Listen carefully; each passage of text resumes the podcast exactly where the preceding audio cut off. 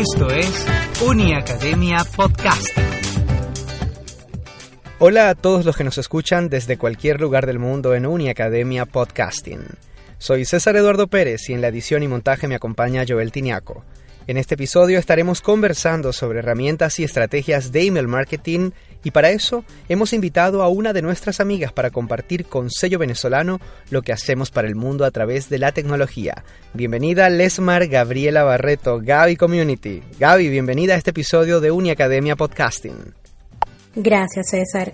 Estoy súper emocionada de compartir este podcast con la audiencia de Uniacademia Podcasting. En un mundo que cada vez va más a pasos acelerados en los temas digitales, las ventas a través de campañas y herramientas de correo electrónico se han vuelto muy útiles para las empresas y las marcas. Gaby, ¿existe una metodología o especie de receta que garantice las ventas a través de campañas de email marketing? Bueno, César, en realidad una receta en específico no puedo darte porque es que no existe la fórmula mágica. Porque cada una de las marcas son distintas, cada marca recibe un tratamiento distinto, ninguna estrategia puede ser igual para todas las marcas. Sin embargo, una de las cosas que yo veo muchísimo más ventajosas del email marketing con respecto incluso a las redes sociales es que el email, el email marketing se encarga de ir hasta donde se encuentra el usuario, mientras que las redes sociales, por ejemplo, el usuario llega hasta cada plataforma.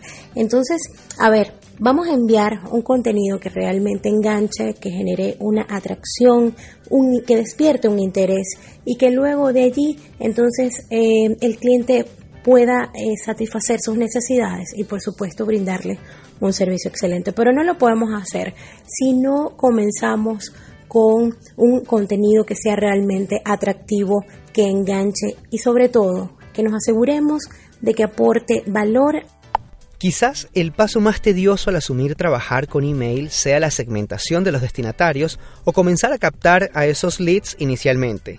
¿Qué se recomienda o cuáles son las buenas prácticas al respecto? Decirte que considero tedioso alguna parte de este trabajo sería mentirte, ¿sabes? Lo que amo, el marketing de principio a fin. Pero todo me parece interesante. Eh, una de las bases fundamentales para poder llegar a las audiencias es conocer cómo comen, cómo viven, con qué sueñan los usuarios, ya que solo así vamos a poder ser capaces de vender los productos y servicios que estamos mercadeando.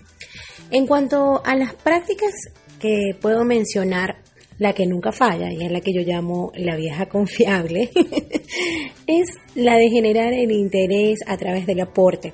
Es decir, que la marca obsequie algo que sea de interés para el cliente, que en estos casos los denominamos lead magnets, y que a cambio de este algo, de este lead magnet, obtengamos sus datos y así de allí en más establecer vínculos de venta, reventa y soporte. Algunas de las recomendaciones para de pronto utilizar algún lead magnet están los ebooks, las guías básicas para uso de tu producto, o eh, alguna receta, por supuesto. Todo va a depender o todo debe ir en perfecta armonía con el producto que estamos mercadeando. Al captar leads, se recomienda pedir varios datos personales de esos potenciales prospectos. ¿Cómo hacer para no resultar ser invasivos y tener efectividad al obtener esos datos, Gaby? ¿Qué resulta más ventajoso? ¿Desde plugins en un sitio web o desde la implementación de formularios?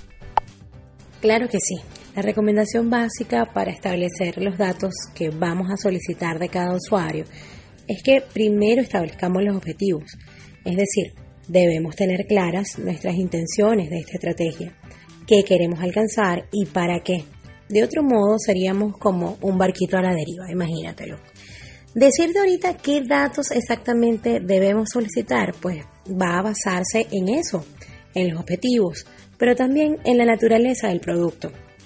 Tal es el caso de, por ejemplo, una marca de ropa deportiva. En este caso es recomendable para que posteriormente puedas segmentar a tus clientes, solicitar talla, estatura, quizás deporte favorito, gustos musicales y luego de esto, si sacas una línea específica, por ejemplo, de yoga, podrás enfocar tus esfuerzos solo a esos usuarios que tienen esos intereses. Bueno, ¿y cómo hacer para no resultar invasivos y tener efectividad al, obtener los datos? Pues ahí es donde está el verdadero reto, allí es donde está el verdadero desafío de los marqueteros, lograr ser creativos y no parecer invasivos. Y en cuanto a los plugins o sitios web, eh, de verdad siempre, siempre van a ser muy ventajosos los formularios, sobre todo ahora que tenemos también los formularios inteligentes.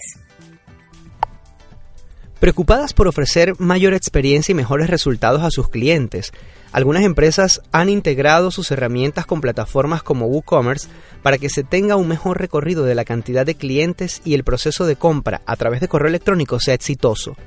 ¿Qué representa para ti esta integración y hacia dónde debe ir el email marketing en los próximos años, Gaby? Sabemos que la experiencia de usuario es crucial y estas herramientas vaya que lo logran. Pese a esto y sin ánimos de hacer lucir egoístas al gremio de marqueteros, eh, realmente nos permiten ser más efectivos, ya que podemos hacer un tracking del rendimiento de los reportes de venta y nos permite también cuantificar cada producto y su rentabilidad para poder entonces redimensionar estrategias y potenciar la rotación de productos. Para mí esta integración es estupenda. El email marketing debe continuar como un puente informativo, debe llegar no solo a los teléfonos y a las computadoras de cada uno de los usuarios, sino también a sus corazones. Y así pues vamos a seguir evolucionando con las audiencias. Para finalizar, Gaby, si alguien de quienes nos escuchan quisiera dedicarse a estos temas o estudiar sobre email marketing, ¿qué podría hacer? ¿A dónde los enviarías?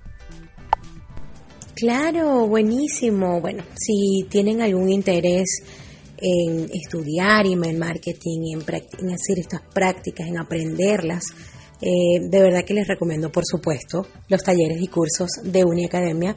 Pueden también eh, siempre estar pendientes de los blogs, páginas web que se dedican a generar contenido en torno a todas estas estrategias y sobre todo eh, son herramientas que van evolucionando, que siempre estamos teniendo nuevas actualizaciones y es importantísimo que nos mantengamos al tanto de todos los cambios que se realicen. Amigos, nos acompañó Lesmar Gabriela Barreto, Gaby Community, con quien pronto estaremos nuevamente para compartir. Muchísimas gracias por la invitación y espero que pronto nos volvamos a encontrar en estos temas que nos encantan y nos apasionan. A ustedes los espero en un próximo episodio de Uniacademia Podcasting. Chao, chao.